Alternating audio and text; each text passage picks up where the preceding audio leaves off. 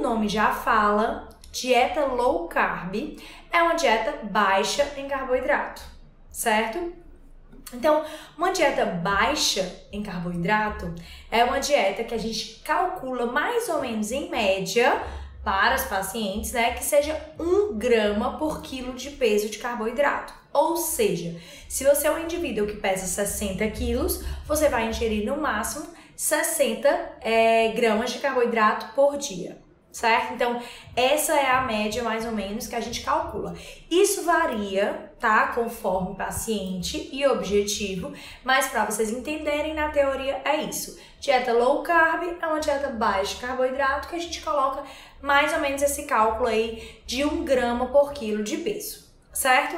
E qual o intuito da dieta low carb, né? Ela não é só uma dieta voltada para emagrecimento, ela é uma dieta também voltada para tratamento de doenças, tá? Então, por exemplo, doenças como diabetes, a obesidade em si, esteatose hepática, tá? Então, são doenças que a gente utiliza da, da estratégia de uma dieta low carb é, para ter resultados benéficos. Então, não é só uma dieta para emagrecimento, é uma dieta que traz outros benefícios e que tem outras indicações, certo? E qual é a característica de dieta baixa em carboidrato? Carboidrato, para quem não sabe, é, são. Eu vou dar o exemplo dos principais carboidratos que a gente tem o hábito de consumir: pão, tapioca, cuscuz, macarrão, arroz, feijão, é, torrada, biscoito, bolacha. que mais? Basicamente isso. As frutas, legumes e verduras também são carboidratos. Então, é, os carboidratos, né, que são essas essa classe de macronutrientes, existem eles, os carboidratos, existem as proteínas existem as gorduras. A proteína é o que? Carne, peixe, frango, ovo, camarão, frutos do mar. E as gorduras, elas podem estar tanto inseridas dentro das proteínas, por exemplo, gema do ovo, é, a gordura da carne, manteiga, azeite, castanha, abacate. Então, só para vocês entenderem primeiro, existem esses três macronutrientes, carboidratos, proteínas e gorduras. E hoje a gente está falando de uma dieta que é bem característica, que é bem comum hoje em dia, que é uma dieta low carb, que é uma dieta baixa em carboidrato, tá? É, nessa dieta baixa de carboidrato, o que, que, é bem comum dela? Que a gente baixa o carboidrato, mas a gente precisa colocar algo no lugar do carboidrato. O carboidrato ele é considerado uma fonte de energia. Então, se a gente tira o carboidrato ou diminui o carboidrato, a gente precisa fornecer outra energia no lugar do carboidrato. E a outra energia que a gente tem disponível é a gordura. Então é bem característico de uma dieta low carb, baixa em carboidrato, que a gente aumente a ingesta de gordura e que não tenha medo de gordura. Por quê? Porque se a gente precisa fazer uma estratégia alimentar que baixa o aporte energético de fornecimento de energia para o corpo, a gente precisa substituir por alguma outra, alguma, alguma outra energia. E a outra, o outro substituto é a gordura, porque a proteína ela não fornece tanta energia, tá? Então, quando a gente fala em energia, a gente pensa carboidrato e gordura, certo? E é isso, é bem diferente das dietas tradicionais. As dietas tradicionais, elas têm uma tendência de baixar a gordura na dieta e é, às vezes os carboidratos e as proteínas estão mais altas. Diferente de dieta low carb, que é essa estratégia alimentar. A gente baixa carboidrato e aumenta gordura, certo? E aí muita gente fica na dúvida. Nossa, eu vou fazer uma dieta e eu vou aumentar a ingesta de gordura, eu não vou engordar nessa dieta, então vamos entender o princípio. Por que com dieta low carb, baixo carboidrato, ela emagrece mesmo havendo o consumo de gordura? Porque vocês precisam entender que o carboidrato ele ativa uma via metabólica que é a via da insulina. O pâncreas produz um hormônio chamado insulina que leva essa glicose, que todo carboidrato vira glicose, para dentro das células para serem utilizados como fonte de energia. E o que sobra é estocado em forma de gordura. Então, se a gordura no nosso corpo ela é formada a partir do carboidrato que a gente come, se a gente baixa o carboidrato, consequentemente a gente baixa a insulina, a gente baixa a gordura do nosso corpo. Então é bem fácil a gente entender quando a gente percebe e estuda que o, formação de gordura no nosso corpo é através da ingesta de carboidrato e não através da ingesta de gordura, tá? E aí muita gente tem medo de gordura, muita gente chega com medo de comer gordura. Eu recebo muitas pessoas que vêm consumindo queijos brancos, leite desnatado, iogurte desnatado, produtos light, zero gordura, porque tem medo da gordura é, para ganhar peso. E isso é um outro tipo de estratégia alimentar. Existem estratégias alimentares que são baixas em gorduras. Qual o problema dessa outra estratégia alimentar? Ela fica um pouco difícil de sustentar por muito tempo, porque são dietas hipocalóricas. O que, que significa isso? É uma dieta que tem que ser com pouquinha caloria para que você consiga emagrecer. Diferente da low carb, que não necessariamente você precisa fazer uma restrição calórica. Você pode fazer uma dieta normocalórica, você pode consumir a quantidade de calorias ideais para você. Mas como você baixa a sua insulina, você começa a favorecer o a, a, queima de gordura corporal porque você para de ter picos de insulina. E qual é a outra característica bem comum de uma dieta baixa em carboidrato? Pelo fato de você não ter os picos de insulina, você acaba diminuindo sua fome, porque quem tem fome é quem faz pico de insulina. Então a fome ela normalmente vem quando a insulina subiu e agora está descendo. Quando você faz uma dieta low carb, você tem uma tendência a manter sua insulina pouco oscilante. Então a tendência é que você tenha pouca fome nesse tipo de estratégia alimentar. Então é por isso que a low carb também emagrece, porque além de baixar a insulina, que é esse hormônio que está relacionado à obesidade, à produção de, de tecido adiposo no corpo, você também diminui essa oscilação da insulina, que é o que dá fome. Então a dieta low carb ela emagrece por vários mecanismos, tanto porque baixa a insulina, quanto porque diminui o apetite e porque nessa tipo de estratégia você acaba consumindo mais gordura e você fica mais saciada. Então você fica mais saciada, que a gordura ela é mais sacietogênica. Imagina, hoje você resolve almoçar um prato de picanha, come bastante picanha. Você passa o dia inteiro cheia. Mas se você come um prato de macarrão, com duas horas você tá morrendo de fome. Então, justamente porque uma grama de carboidrato só te dá 4 quilocalorias, enquanto que um grama de gordura te dá 9 quilocalorias, mais do que o dobro. Ou seja, gordura te dá muito mais energia do que o carboidrato. Então, quando você faz uma alimentação com gordura, você tem fome normalmente depois de umas 5, 6 horas. Quando você faz com carboidrato, você tem fome entre 2 a 3 horas.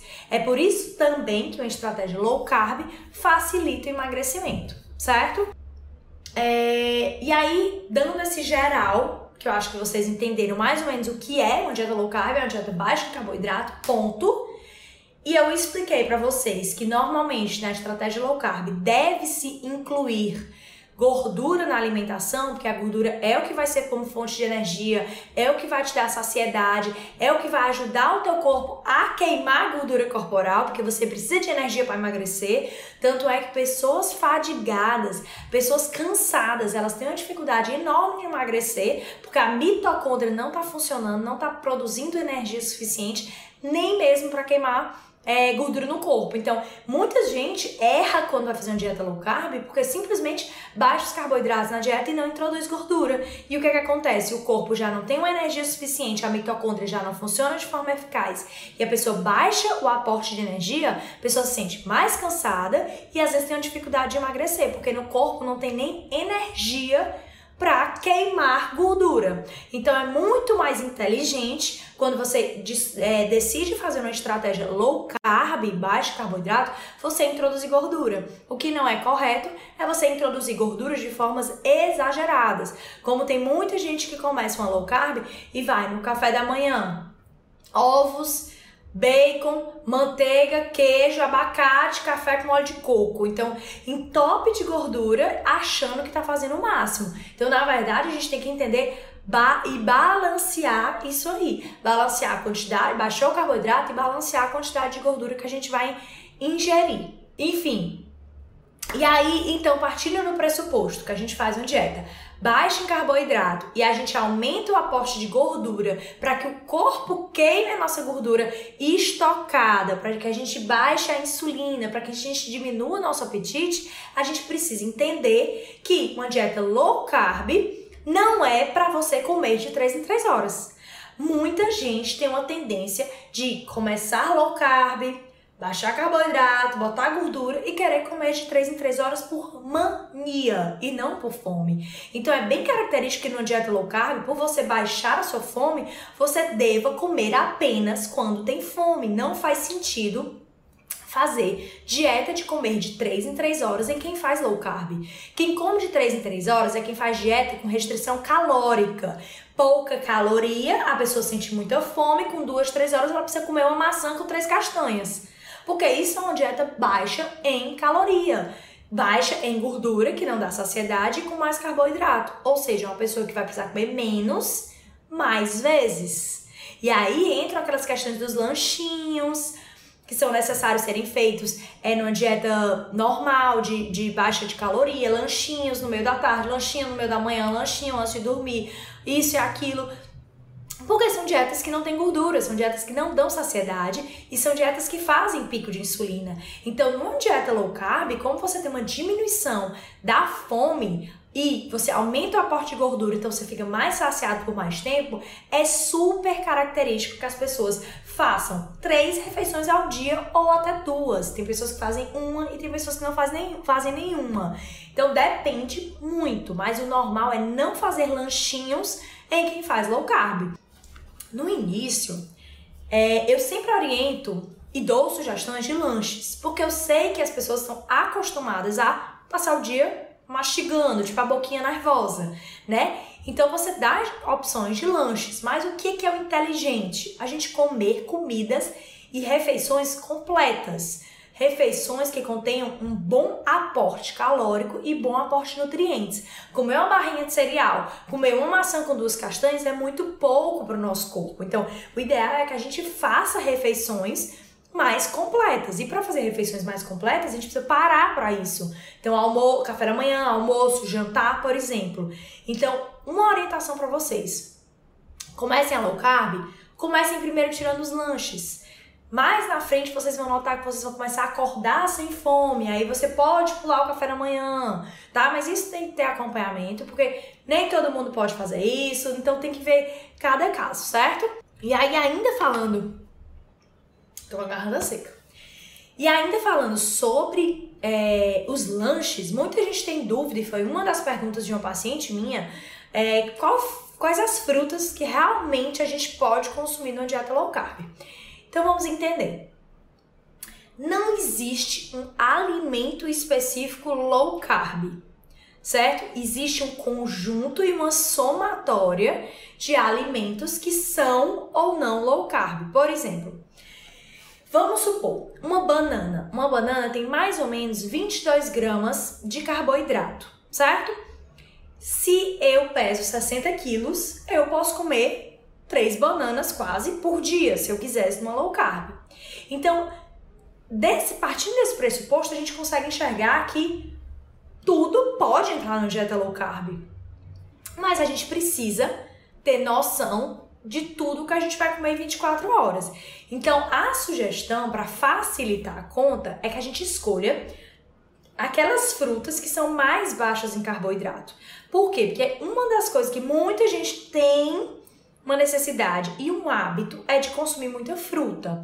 E eu vou ser bem sincera com vocês, as pessoas foram educadas de que tem que comer muita fruta porque é muito saudável comer muita fruta. Mas eu vou dizer para vocês que está errado, não é por aí. É muito saudável comer os vegetais, legume e verdura. Fruta é um doce que a natureza nos deu. A gente deve comer doces com moderação. Não é comer cinco frutas ao dia, três frutas ao dia, dez frutas ao dia. Não. A fruta a gente deve consumir com moderação. E não precisa ser aquela coisa diariamente tem que comer uma fruta. Não, se você comer legumes e verduras já está muito bom. Porque o que, que é o, qual parte, qual o princípio de se dizer que todo mundo tem que comer fruta que é saudável? Todo mundo aqui deve saber. Por que, que as pessoas me falam para comer fruta que a fruta é saudável? Porque tem vitamina, mineral e fibra, não é? Tá. A gente encontra uma quantidade muito maior de fibras até nos legumes. E a gente encontra muitas vitaminas minerais nos legumes, nas verduras e nas proteínas animais. Então, é dizer que tem que comer fruta é um pouco controverso. A gente tem que ir muito também nos legumes, porque tem os nutrientes, tá? Mas isso não quer dizer que você não possa comer fruta, você só não deve fazer como eu vejo muita gente chegando lá no consultório achando que faz uma alimentação saudável porque come fruta no café da manhã, fruta no lanche da manhã, fruta depois do almoço, fruta no lanche da tarde, fruta depois do jantar, fruta na ceia, quatro, cinco frutas por dia, come salada de fruta, mistura várias frutas. Isso não é interessante. Quando pensem, é muito simples, gente. A gente tem que tentar e no básico. Nessa quarentena, eu acho que muita gente está vendo o básico. É tentar voltar ao básico. O que é o básico? O básico é a gente comer o que a gente caçava, né? Frutas, elas apareciam quando? Nas estações do ano. Não é como a gente tem hoje no supermercado, que a gente tem 70 opções de frutas de todos os tipos, de todas as cores, de todos os sabores, de todos os tamanhos. Por quê? Porque hoje a gente tem a agricultura que nos ajudou, tem todo esse plantio, então a gente tem a opção de ter todas as frutas o ano inteiro, praticamente. Mas o natural é que a gente comesse as frutas eventualmente nas estações do ano que tivessem fruta. E lembrando, nós evoluímos lá na savana africana. Então, Banana não era algo que se dava na savana africana, só para vocês terem noção. Quais eram as frutas que eram mais comuns de dar naquela época na savana africana? As frutas vermelhas. Por isso se fala tanto das frutas vermelhas em low carb. Porque as frutas vermelhas, elas são baixíssimas em carboidrato, além de terem potentes antioxidantes dentro delas. Tá, nós não estamos na savana africana e nem na era paleolítica. O que a gente pode fazer hoje? Hoje a gente pode consumir todas as frutas que a gente quiser. Mas a gente tem que ter consciência de que é uma sobremesa. É um doce que a natureza nos deu. A fruta, ela também aumenta a insulina menos, porque você come com a fibra e tudo, mas ela aumenta. O suco já aumenta mais a insulina. Então a gente tem que ter cuidado quando a gente fala numa dieta low carb, no exagero das frutas. Tudo na vida é equilíbrio. Então, frutas na low carb pode incluir todas, se você souber como incluir. Mas se você estiver iniciando low carb e ainda tiver dificuldade em diminuir a quantidade de frutas, vá nas frutas com menos carboidratos então, quais são as frutas que têm menos carboidratos, né? Que tem menor teor de frutose? Abacate, coco, coco seco, né? Aquela carninha polpa branca do coco. Ameixa, fruta, não é ameixa seca. Morango e as outras frutas vermelhas.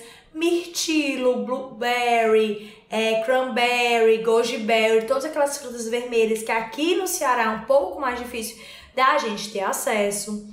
Kiwi também é uma que não tem tanto carboidrato, tá? Então, maçã, já falei não, né? Maçã é uma outra fruta também que tem menos carboidrato. Pera. Então, todas essas frutas são frutas com menor teor de carboidrato.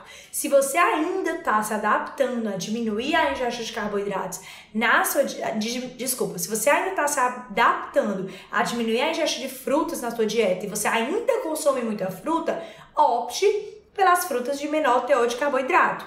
Isso não quer dizer que numa dieta low carb você não pode comer, por exemplo, uma banana. Pode consumir a banana, contanto que o resto do dia você consiga não ingerir tanto carboidrato tá? Então eu acho que ficou claro essa questão da fruta para vocês, para vocês entenderem. Não é que tem fruta que não pode na low carb e fruta que pode. Depende do que você vai comer ao longo do dia.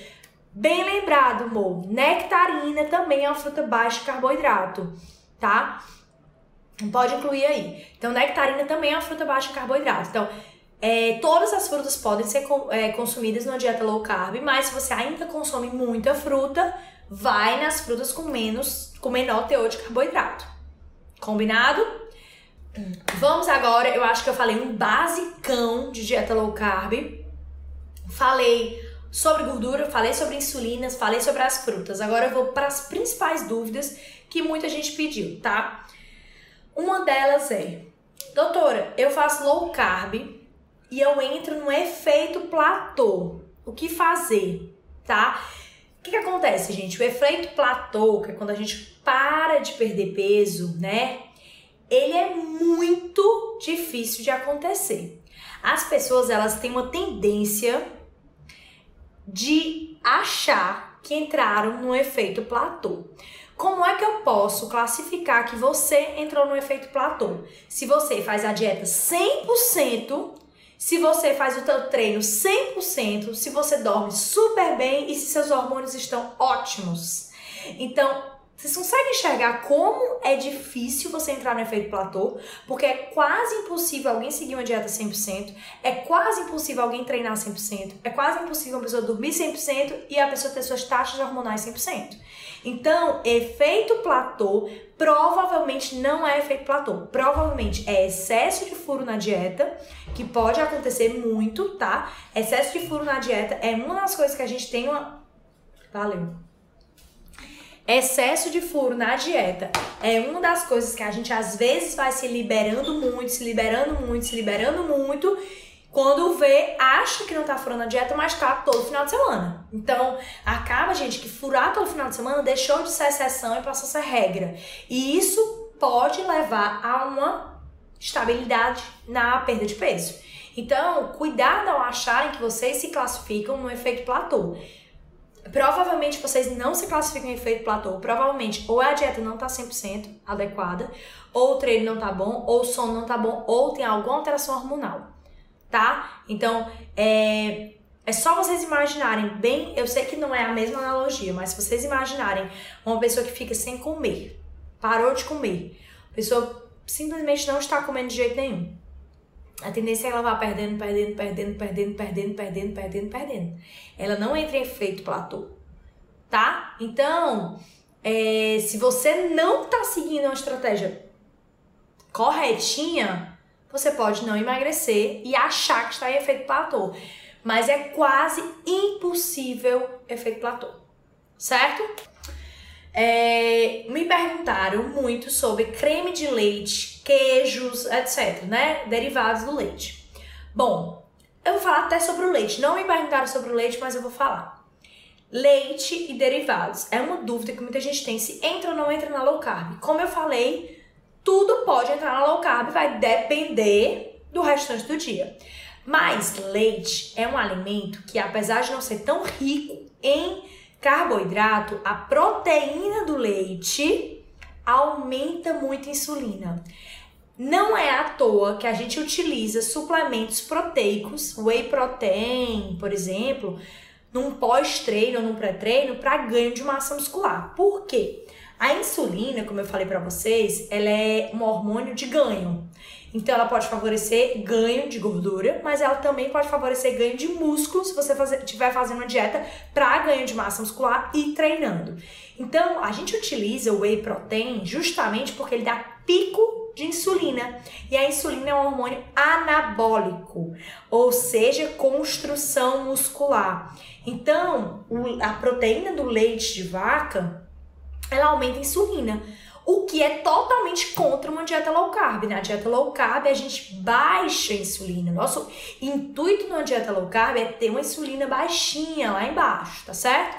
Então, isso eu tô falando a respeito do leite. Aí vamos para os derivados. Creme de leite, ele tem um teor zero de carboidrato, praticamente. Então, se a gente for é, pensar racionalmente no, no do carboidrato em si, a gente consegue ver que o leite que tem carboidrato, mas o creme de leite tem bem menos. Então acaba entrando na estratégia alimentar. Outra coisa, o processo de produção do creme de leite diminui um pouco a proteína do leite, que também diminui um pouco esse pico da insulina. Então é por esse motivo que o creme de leite entra e é normalmente utilizado em dietas baixas em carboidrato. O tipo do creme de leite não precisa ser sem lactose, porque não é sem lactose. Ele tem lactose, só que ele tem a enzima lactase dentro. Então, como alguém perguntou aqui, para quem tem intolerância à lactose, tira o creme de leite. Se você tem alergia a camarão, você deve não consumir camarão. Se você tem intolerância à lactose, o ideal é que você não consuma lactose, né? Não consuma a lactose. então, é, se você consumir o creme de leite não tiver sintomas, ok, mas tem que ter cuidado, realmente. Tem que ser avaliado isso aí com cuidado, certo? É, sobre os queijos, vamos entender. Vocês encontram no mercado vários tipos de queijo: queijo branco, queijo amarelo, né? Qual a diferença? O queijo amarelo é o queijo com mais teor de gordura, por isso que ele é mais amarelo, tá? E os queijos mais amarelos, eles têm zero carboidrato. Vocês podem olhar na descrição, eles têm zero carboidrato. Então, por isso, na dieta low carb, a gente utiliza um queijo amarelo. Por quê? Qual o princípio da dieta low carb? Não é baixo carboidrato e um pouco mais de gordura? O queijo amarelo é mais gordura e menos carboidrato. Então, racionalmente pensando, o queijo amarelo é melhor. Queijo branco pode entrar? Pode. O que que eu não recomendo? Primeiro, queijo branco não tem sabor. Você come um ricota, um cottage. Gente, aquilo não tem sabor. Aqui tem sabor de sabão. Você tem que botar azeite, sal, orégano, temperar ele inteiro para ficar com sabor. Por quê? Porque o que dá sabor ao alimento é a gordura. Eles são alimentos baixos em gorduras. Então é um alimento que não vai te fornecer energia. Você vai consumir um alimento que não te fornece energia. E eu vou te dizer o pior do pior da pior das notícias. A caseína e a ricota, elas não existiam. Pergunta pro teu avô, pra tua avó, se eles conheciam na época deles ricota, queijo cottage. Sabe por quê que eles não conhecem? Porque quando eram produzidos os, le os queijos através do leite, sobravam gororoba branca que ia pro lixo. Porque aquela gororoba branca era só os resquícios que não prestavam do leite, que era o que? A caseína, a lactoglobulina. Então eles descartavam aquela parte branca, porque aquela parte branca, além de ser ruim, ainda não era tão boa nem para digestão, as pessoas ficavam estufadas com ela, enfim. Era o lixo do leite. O lixo do leite ia pro lixo. E guardava só a parte boa, que era a gordura boa do leite. Que é a gordura do leite de vaca, né? Então, é, queijo branco não existia antigamente. E aí entraram nessa moda de dietas baixas em gordura, e aí o queijo branco, a indústria enxergou isso como uma oportunidade de vender aquele negócio, aquela porcaria que é pro lixo, como algo saudável, né? Porque é light, porque não tem gordura. Mas bem real para vocês, tem pouquíssima proteína, pouquíssima gordura não vai te trazer saciedade, ainda é cheio de caseína, que pode dar muitos gases, tá? Então, o cottage, principalmente, é um dos que as pessoas falam bastante da questão da, do, do, dos gases, da má digestão, por conta da caseína mesmo, certo? Pronto, rico, ó, a ricota que se faz normalmente em fazenda, ricota caseira, é bem diferente da ricota que a gente compra no supermercado. Pode prestar atenção o produto que é utilizado na ricota que a gente consome no supermercado, tanto é que ele é realmente sem sabor. A ricota que você faz como o queijo coalho, por exemplo, que tem uma pessoa falando, é bem diferente. Aí tem um pouco mais de sabor, tem um pouco mais de nutriente, mas realmente a ricota, os queijos brancos em geral, eles têm pouquíssimo teor de gordura. Quando você pensa em fazer uma dieta baixa em carboidrato, você não tem interesse de fazer uma dieta baixa em gordura, você tem interesse em aumentar o aporte de gordura na alimentação, certo? Acho que eu falei tudo de creme de leite e de queijo, né? E aí, é, uma pergunta que foi falada, a questão de você comer gordura, não formar gordura corporal, que eu também já respondi aqui, que, que o mecanismo de formar gordura no corpo não é o mecanismo é, de, por exemplo, de comer gordura. Então, o ciclo de formar gordura no corpo, o pneuzinho, lá no corpo, ele é formado através do ciclo do carboidrato, tá? Através do ciclo de Krebs, formação de energia do carboidrato. A formação é, o consumo de gordura forma ácido graxo que vai por outra via, que não é a via de formar tecido adiposo, que é a gordura no corpo, certo? E aí perguntaram sobre grávida e lactante. Seguinte, é... grávidas não precisam se entupir de carboidrato. Porém, contudo, entretanto, a grávida ela tem uma necessidade maior de consumo de carboidrato por vontade de comer mais carboidrato. Isso não quer dizer que ela precisa comer mais carboidrato. O que, é que significa isso? Por exemplo, Carboidratos, eu falei para vocês alguns, né? Arroz, feijão, macarrão, tapioca, cuscuz, batata doce, macaxeira, etc. Eu não preciso, como grávida, fazer uma dieta cheia de tapioca, pão, biscoito, bolacha, arroz, macarrão, suco, tá alta da doce. Não, pelo contrário, eu tenho que fazer uma alimentação mais natural possível. E quando a gente fala em alimentação mais natural possível, a gente fala em evitar industrializados. Então a gente consome alimentos naturais. Os alimentos naturais são os que vêm da natureza. Então vai ser muito difícil eu fazer uma dieta alta em carboidrato se eu fizer uma alimentação mais natural que vem da natureza. Então, na natureza não tem a tapioca, a gente tem a mandioca, que a gente pode fazer a macaxeira, né? Então a gente pode consumir uma macaxeira, pode consumir uma batata doce, uma batata inglesa, uma cenoura, um jerimum, um inhame, né? Então, se a gente for pensar o que é mais natural, que não vem no pacote, que não vem no pacote, são os carboidratos da natureza, as frutas, os legumes, as verduras, as raízes. Então, esses carboidratos, eles têm esses, esses alimentos, eles têm um teor não tão grande assim de carboidratos como os alimentos industrializados, como o pão, a torrada, o biscoito, a tapioca, o macarrão. Entendem isso? Então, é proibido um grave fazer low carb de forma alguma mas ela pode aumentar um pouco mais a ingesta de carboidratos se ela engravidar, mas que ela dê preferência aos carboidratos que venham da natureza, as raízes, as frutas, legumes, certo? Mesma coisa para lactantes. O que que tem no leite que o bebê toma, né, na, quando a mulher está amamentando? Basicamente gordura e proteína. Então a mulher precisa comer carboidrato, assim, não necessariamente.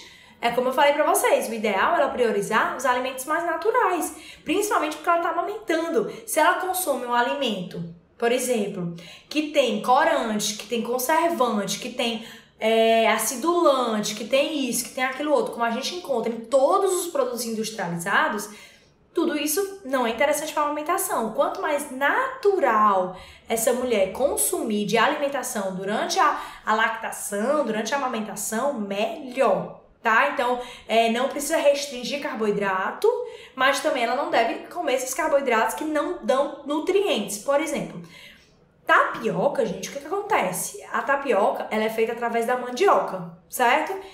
O que que é? Ela é tirada praticamente a fibra da mandioca e fica a farinha da mandioca, que é o amido. O amido é só o carboidrato.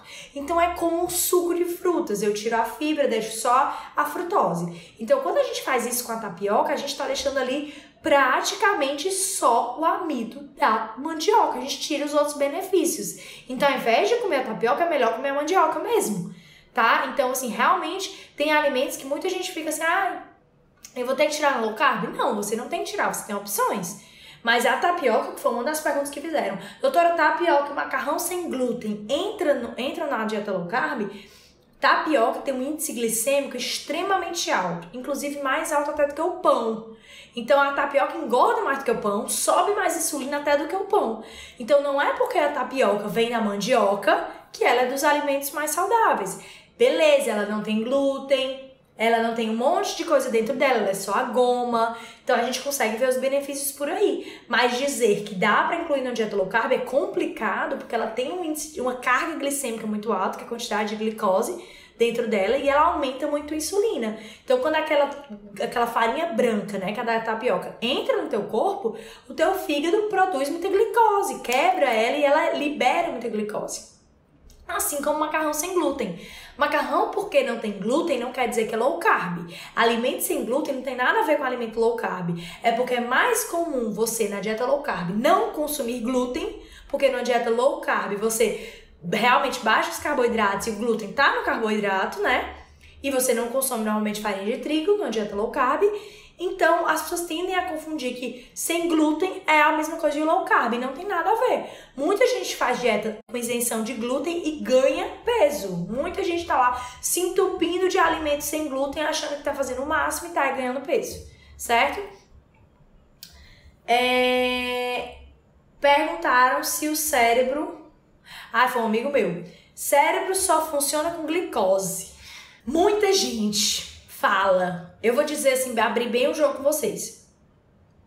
É, quando eu comecei a falar sobre low carb aqui no meu Instagram, eu estava em 2015. Quando eu comecei a fazer minha pós-graduação em nutrologia lá em São Paulo, e eu comecei a estudar sobre alimentação. E na própria pós de nutrologia, não se falavam de low carb. Mas eu comecei a estudar. Você começa a estudar essa área de alimentação, eu comecei a estudar sobre low carb. E foi quando eu entrei nesse mundo da low carb mesmo, né? 2015. Então, quando eu cheguei em 2015 a falar sobre isso aqui no Instagram, eu já fui bombardeada, porque em 2015, há cinco anos, não se falava em low carb em Fortaleza. Não havia nenhum profissional nessa cidade que falava de low carb. E o tanto de ataque que eu recebi de nutricionista, de médico, porque low carb era um absurdo, porque gordura mata, porque gordura infarta, não tá no gibi. Mas isso foi ótimo. Porque quanto mais as pessoas batiam que low carb fazia mal, que low carb que isso era dieta disso, dieta disso, daquilo outro, não era nem dieta da moda na época. Mas eu estudava para poder comprovar as coisas e ver na prática. Então eu coloquei em prática, coloquei em prática no Paulo, comecei a atuar no consultório. Na época que eu comecei no consultório, era a única pessoa que falava praticamente sobre low carb. E aí, graças a Deus, hoje a gente vê uma infinidade de pessoas falando sobre low carb, é, nutricionistas só focados em low carb, trabalhando com low carb, é, médicos até chegando a dizer, assim como eu, para pacientes obesos e diabéticos que tem que baixar os carboidratos. Então, assim, ainda não é tão comum hoje, mas já é bem mais comum do que era há cinco anos quando eu falava sobre esse assunto eu fui extremamente rebatida. E vocês podem, um dia que vocês estiverem desocupados, né? Porque nessa quarentena tem muita gente que tá desocupada. E lá no meu Instagram, ó, e baixando, baixando, baixando, vocês vão ver em 2015 eu fazendo postagem sobre low carb.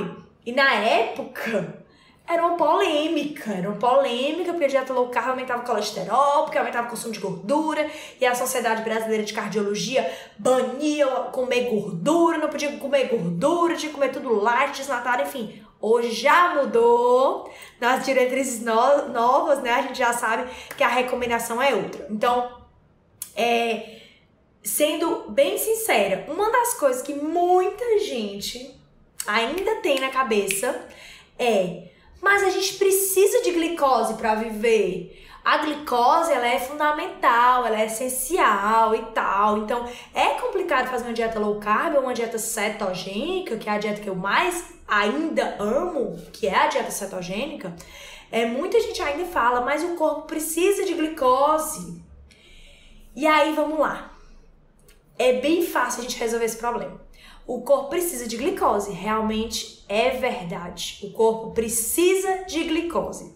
Só que o corpo precisa, gente, aproximadamente de 50 gramas de glicose por dia que na verdade não é o nosso corpo, é uma parte do nosso corpo, é o nosso cérebro. Então, o nosso, o nosso cérebro, ele precisa de 50 gramas de glicose por dia. Só que aí você deve estar se pensando, doutora, então eu tenho que comer 50 gramas de glicose, então a dieta cetogênica deve ser um absurdo, porque uma dieta cetogênica a pessoa come 20 gramas de glicose por dia. E aí eu vou dar uma notícia especial para vocês. O nosso fígado, ele produz em média 70 a 80 gramas de glicose por dia, sem fazer nada. Você dorme e acorda e teu corpo produz 70, 80 gramas de glicose por dia. Ou seja, mais do que o suficiente do que o seu cérebro precisa. O teu cérebro só precisa de aproximadamente 50 gramas de glicose. O resto ele utiliza, sabe o que? Como melhor fonte de energia?